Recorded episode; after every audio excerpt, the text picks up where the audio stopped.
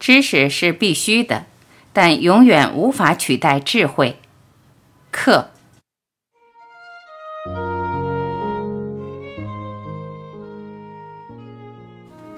灵魂只能独行。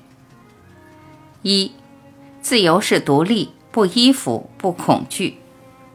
二，你总是依赖着别人给你快乐，这不只是外在肉体的依靠，而是内在的心理上的依赖。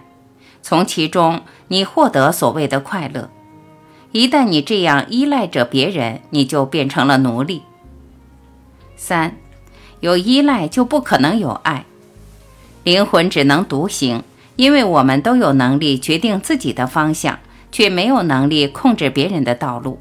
如果偏要把别人拉到你的生活轨迹上，或者你又要强行的进入别人的世界，最终的结果无非只有两种：要么在自己的世界里等死，要么在别人的世界里被扯得四分五裂。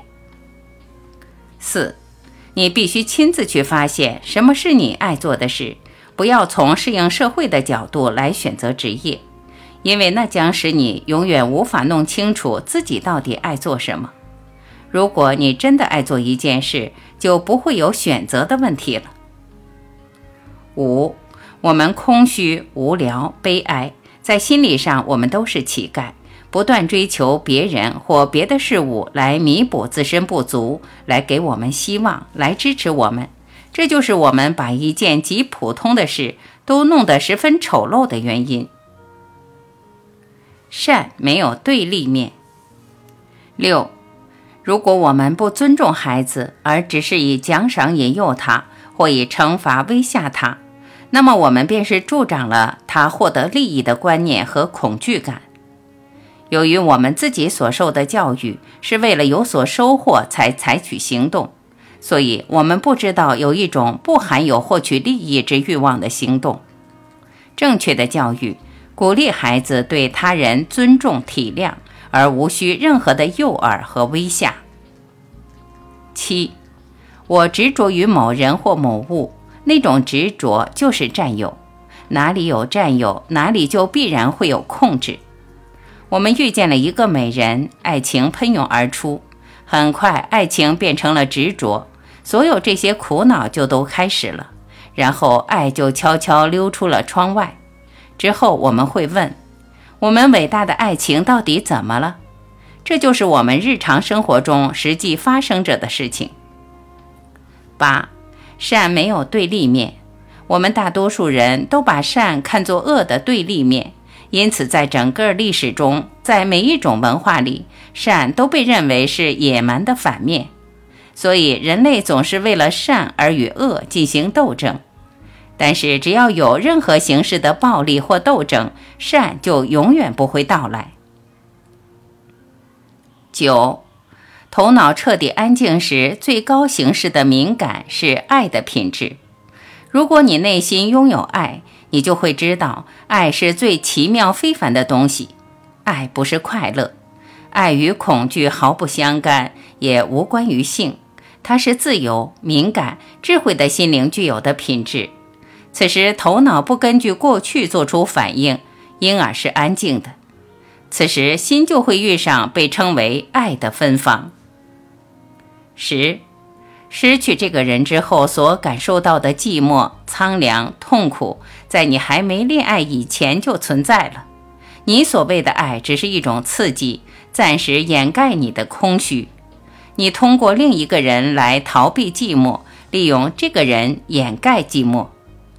你的问题不在于这段关系，而是你自己的空虚。逃避是很危险的，因为它就像某种药，把真正的问题隐藏起来。这是因为你心中没有爱，所以不断从外在寻找爱来填补自己。这种缺乏爱的表现导致你寂寞。等你看清楚这个事实，你就不会再依靠外来的人事物来填补内心的空虚。照着自己的本质而活。十一，你改变不了一座山的轮廓，改变不了一只鸟的飞翔轨迹，改变不了河水流淌的速度，所以只是观察它，发现它的美就够了。十二，如果你的心能够容纳无限的经验，虽然饱经世故，却又能维持单纯，这才是朴素。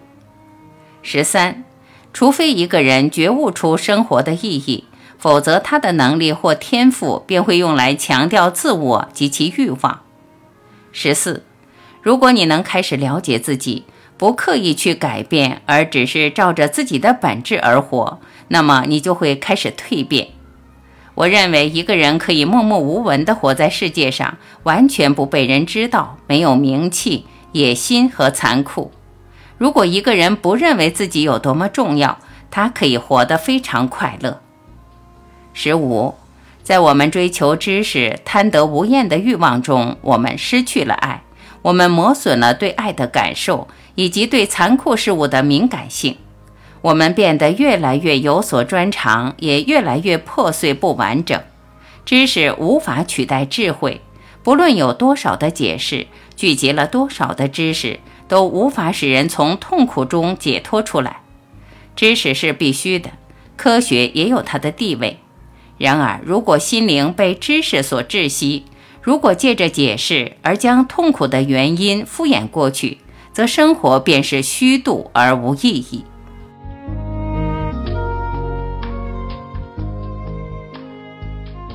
感谢聆听，我是婉琪。如果您喜欢我播出的节目内容，欢迎您在评论区留言点赞，并把它转发出去，让更多的人听到。让我们一起传播爱，期待与您更进一步的交流。再会。